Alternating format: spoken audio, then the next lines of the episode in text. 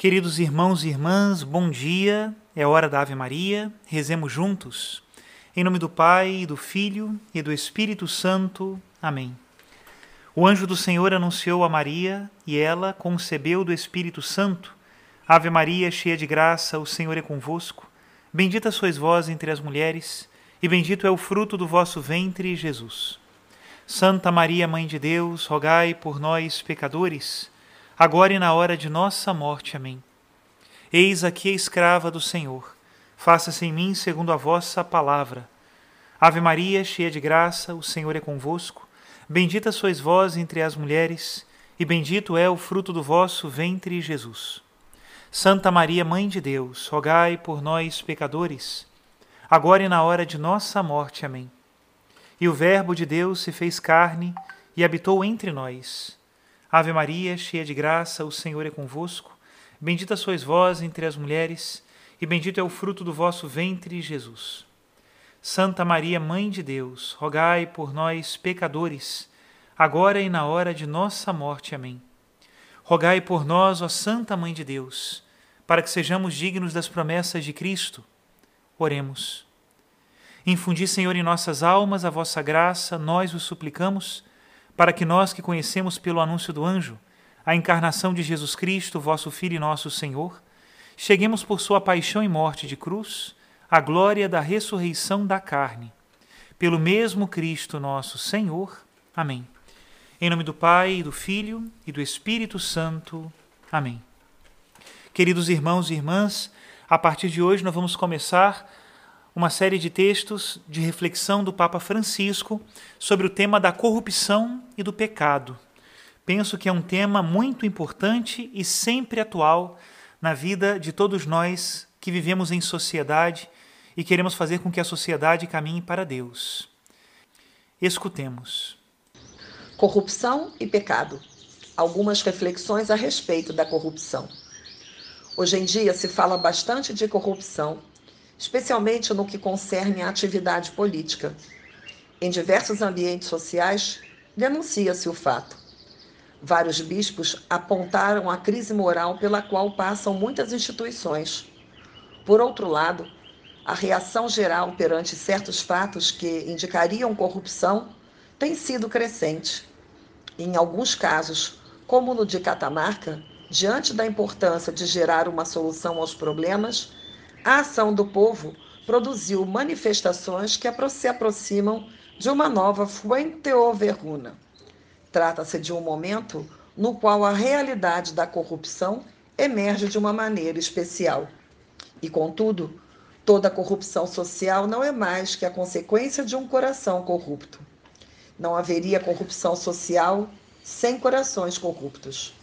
Ora, o que sai do homem, isso é que mancha o homem porque é do interior do coração dos homens que procedem os maus pensamentos, devassidões, roubos, assassinatos, adultérios, cobiças, perversidades, fraudes, desonestidade, inveja, difamação, orgulho e insensatez. Todos esses vícios procedem de dentro e tornam impuro o homem. Um coração corrupto. Eis aqui o assunto. Por que um coração se corrompe? O coração não é uma última instância do homem, fechada em si mesma. Não acaba ali a relação e, portanto, nem a relação moral. O coração humano é o coração na medida em que é capaz de se referir a outra coisa, na medida em que é capaz de aderir, na medida em que é capaz de amar ou negar o amor, odiar. Por isso, Jesus, quando convida a conhecer o coração como fonte de nossas ações, chama nossa atenção sobre essa adesão finalítica de nosso coração inquieto. Porque onde está teu tesouro, lá também está teu coração. Conhecer o coração do homem, seu estado, implica necessariamente conhecer o tesouro a que esse coração se refere. O tesouro que o liberta e planifica, ou que o destrói e escraviza.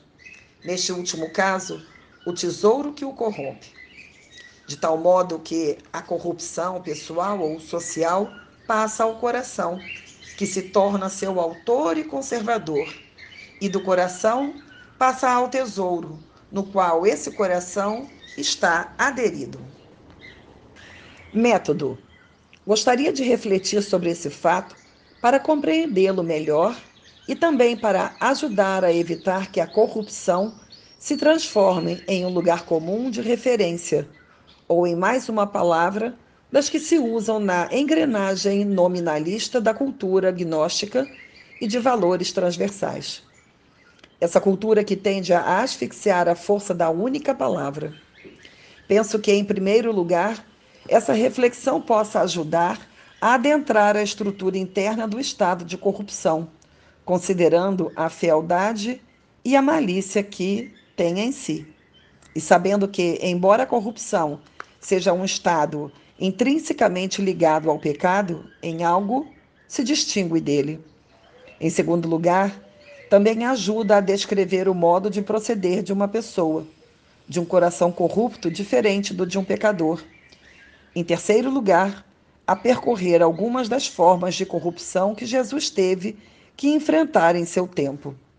Por fim, ajudará a perguntar sobre o modo de corrupção que poderia ser mais próprio de um religioso.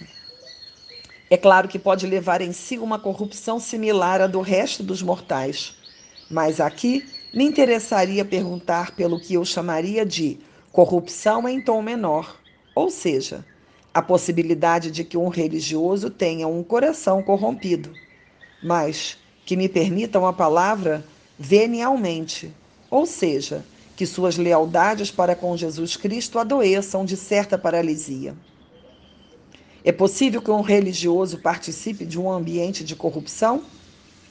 É possível que um religioso seja, de alguma maneira, parcial ou venialmente corrupto? Todas essas coisas levam metodologicamente a nos situarmos em diferentes pontos de vista para daí apontar para o tema da corrupção.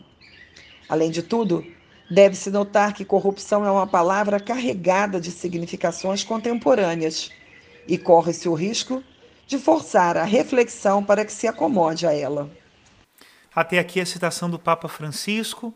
Nós vamos continuar ainda a reflexão desse texto que é muito interessante, muito atual.